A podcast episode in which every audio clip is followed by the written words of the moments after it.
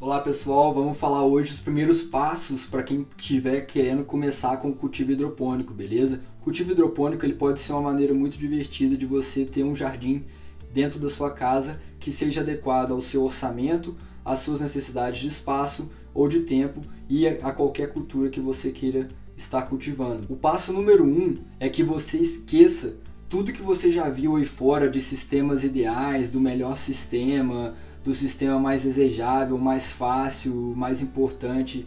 Você tem que focar no que é importante para você e no que vai te gerar resultados satisfatórios. Basicamente, você tem que considerar qual que é, sua, qual que é o seu é, espaço, qual que é o seu cultivo, o que, que você vai querer cultivar e qual o orçamento que você está querendo dedicar a isso. E eu vou tentar oferecer aqui um, um modelo para você aproximar esse planejamento do seu sistema hidropônico é, antes de você começar a executar qualquer coisa, porque é, muita gente erra em, em, já querer ali animado ali já falar vou construir um sistema é isso aqui que eu preciso não sei o que e aí acaba falhando. Então essa parte do planejamento do sistema ela é muito importante. E agora eu vou te dar algumas perguntas para que você possa refletir nelas antes de você é, resolver qual sistema você vai optar antes de você comprar qualquer material ou antes de você tomar qualquer atitude. No passo 2, vai ser basicamente o planejamento, beleza? Mas eu quero que você pense primeiramente nos processos e nas ações que precisam ser feitas, ao invés de pensar nos equipamentos e materiais que você vai usar. E aqui a gente vai dividir o nosso planejamento em duas necessidades: as necessidades do cultivo e as necessidades do usuário, beleza? então vamos lá. Nas necessidades do cultivo, primeiramente você tem que levar em consideração o que, que você vai cultivar, beleza? Se você vai cultivar, são verdes folhosos, são ervas, são ah, tomates, é pepino, é, flores, você tem que entender primeiramente o que, que você quer cultivar. Depois disso, você tem que entender da incidência solar no espaço que você quer dedicar para o seu cultivo hidropônico. Será que a luz ali é boa o suficiente? Será que você vai optar por escolher uma, uma luz artificial, como é que é a questão da, da luz para as plantas, que é um componente vital para o cultivo. Depois você tem que olhar a questão da rega.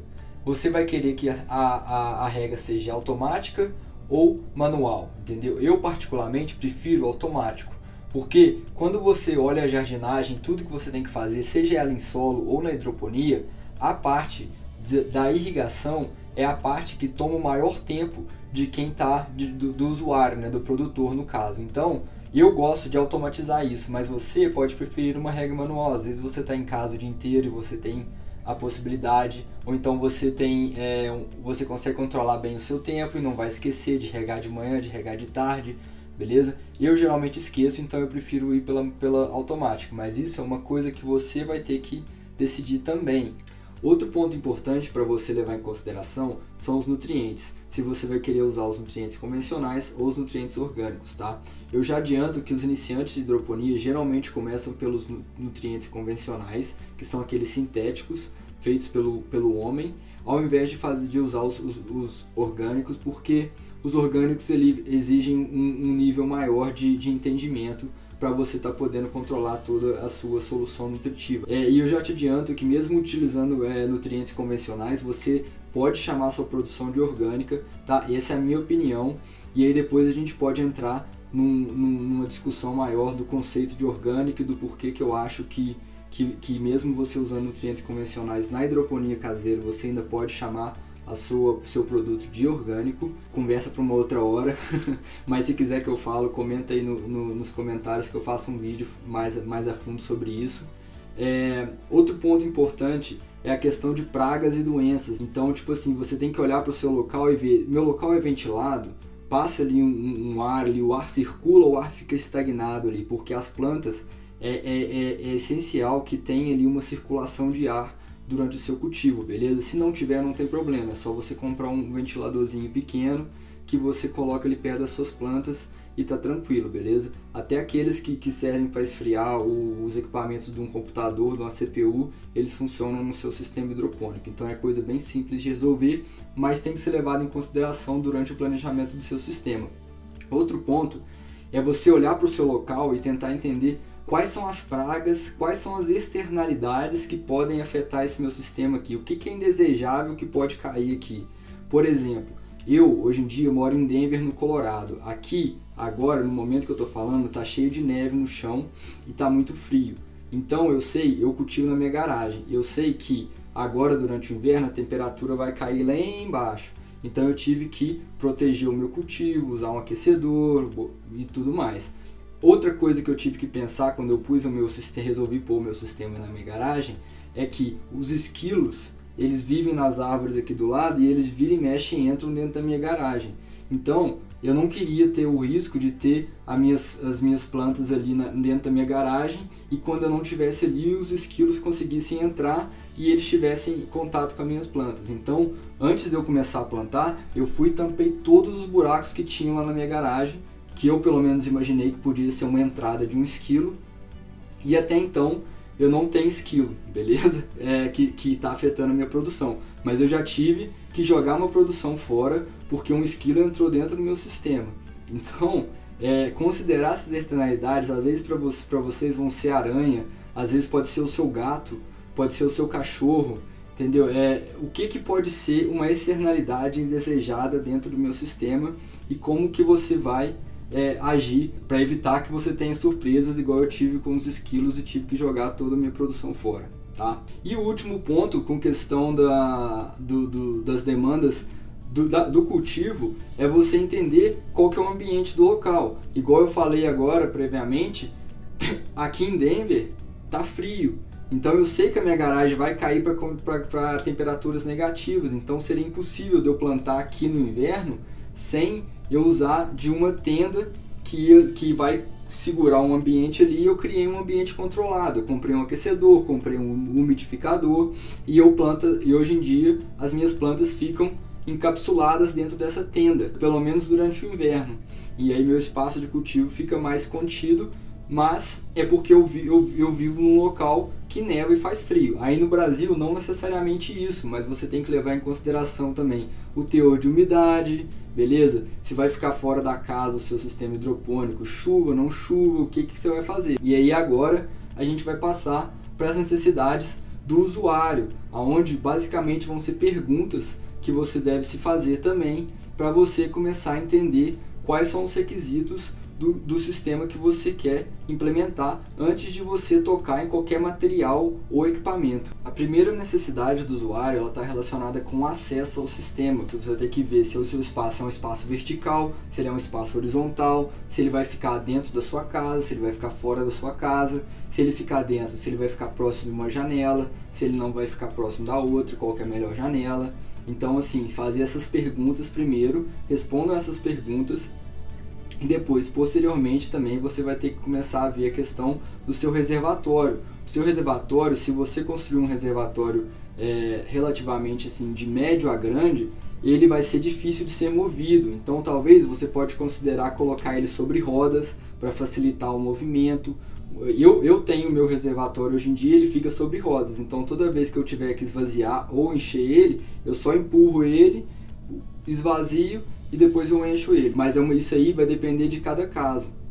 Então, é, pensar direitinho como que vai ser o espaço do seu sistema e principalmente como que vai ser o seu reservatório, como ele vai ser localizado, já pensando que de três em três semanas, mais ou menos, você vai precisar é, ter uma intervenção no seu reservatório, onde você vai retirar a solução nutritiva antiga e colocar a solução nutritiva nova, beleza? Então tenha em, em, em, tenha em mente essa acessibilidade ao sistema, incluindo o reservatório.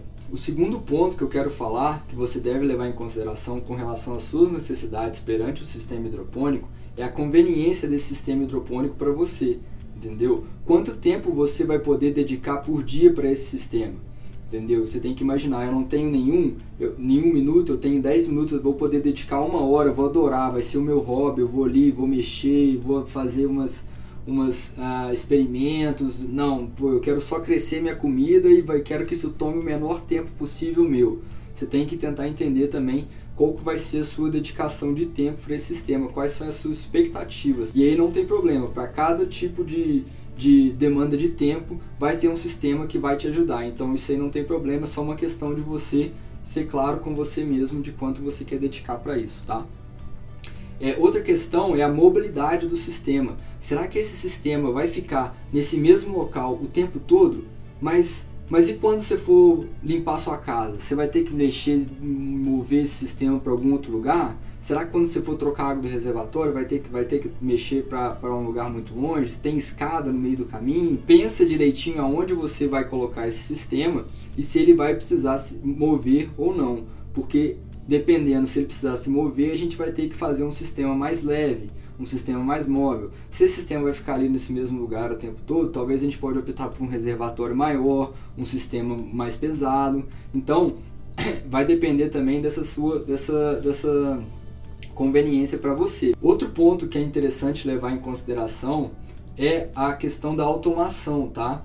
E isso vai muito com quando se fala sistema hidropônico, a automação ela, ela envolve muitos timers, né, os temporizadores e geralmente é, bombas, bombas de água, entendeu? Porque aí você consegue passar a irrigação, o trabalho da irrigação do sistema para o seu equipamento e você não precisa estar tá ali todo dia tendo que aguar o seu sistema. Eu sou um grande fã da hidroponia automatizada na, na questão da irrigação. E, e da questão da luz também. Eu não vou lá no meu sistema todo dia, por exemplo, para olhar ele, porque eu sei que o meu temporizador, junto com a minha bomba que está dentro do meu reservatório, ele roda a, a, a solução nutritiva no sistema de 3 em 3 horas, todo dia, todo, toda semana. E eu sei também que as luzes do meu sistema, elas se ligam 18 horas por dia e ficam desligadas 6 horas por dia. Por quê? Porque elas estão conectadas nesse timer, no temporizador beleza? Então eu não tenho que ir lá manualmente fazer isso, porque eu decidi que eu preferia um sistema mais automatizado.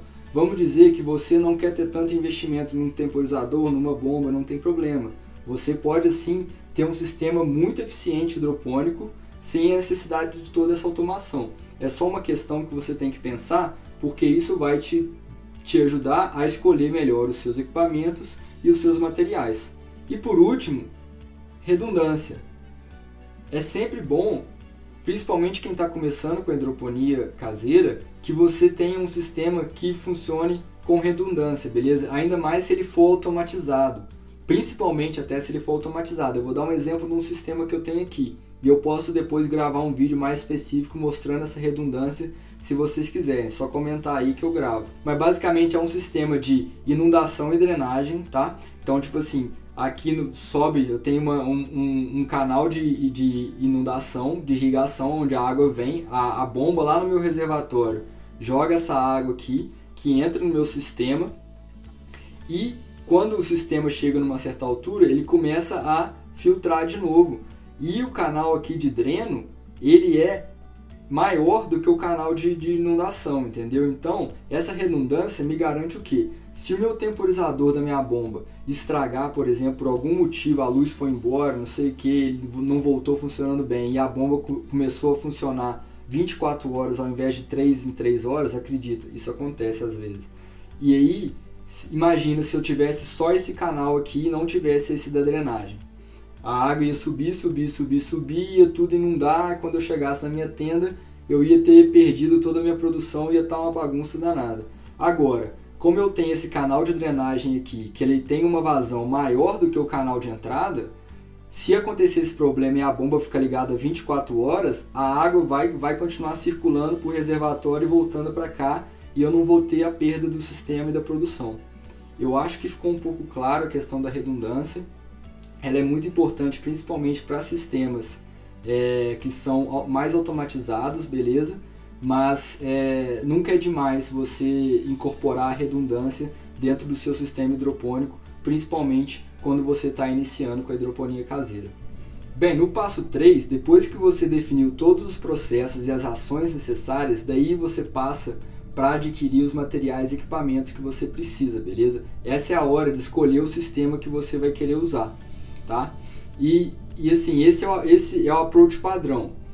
Você vai, esquece tudo que você já viu, ouviu falar, e aí você vai, foca nas necessidades do usuário, nas necessidades do sistema, se façam aquelas, se faça aquelas perguntas, planeje, depois que você tiver elas respondidas, você vai e escolhe o seu sistema, compra o seu equipamento e bota a mão na massa. Uma dica aqui para o final é que já aconteceu comigo, das vezes eu estar muito animado ali querendo ver, ver o circo funcionar, ver aquela água rodar dentro do sistema, que eu adicionei a água antes de, de terminar de montar o sistema.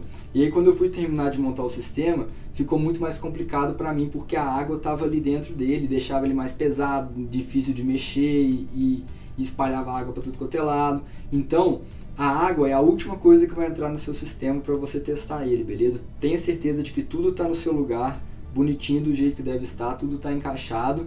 Daí você adiciona água e faz o teste e daí é só cultivar. Bem, eu espero que isso aqui tenha sido útil para você, como se aproximar para montar o seu primeiro sistema hidropônico. Se você acha que eu esqueci algum, algum uh, ponto importante para considerar, deixa aí nos comentários para a gente discutir. Se você já teve alguma experiência de você ter ignorado algum desses pontos e depois você ter, ter, ter entendido né, o porquê de que você teve esse problema, conta pra gente aí também qual foi a experiência que você passou é, eu já tive esse problema.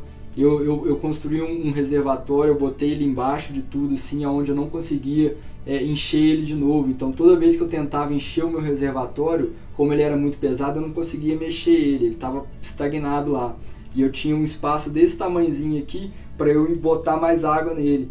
E aí, toda vez que eu tentava colocar água, eu espalhava água para tudo quanto é lado. Sorte que eu estava na minha garagem, entendeu? Mas e se o seu sistema estivesse dentro de casa? Você não ia querer isso. Então é por isso que é muito importante considerar todos esses pontos antes de você começar a executar qualquer coisa.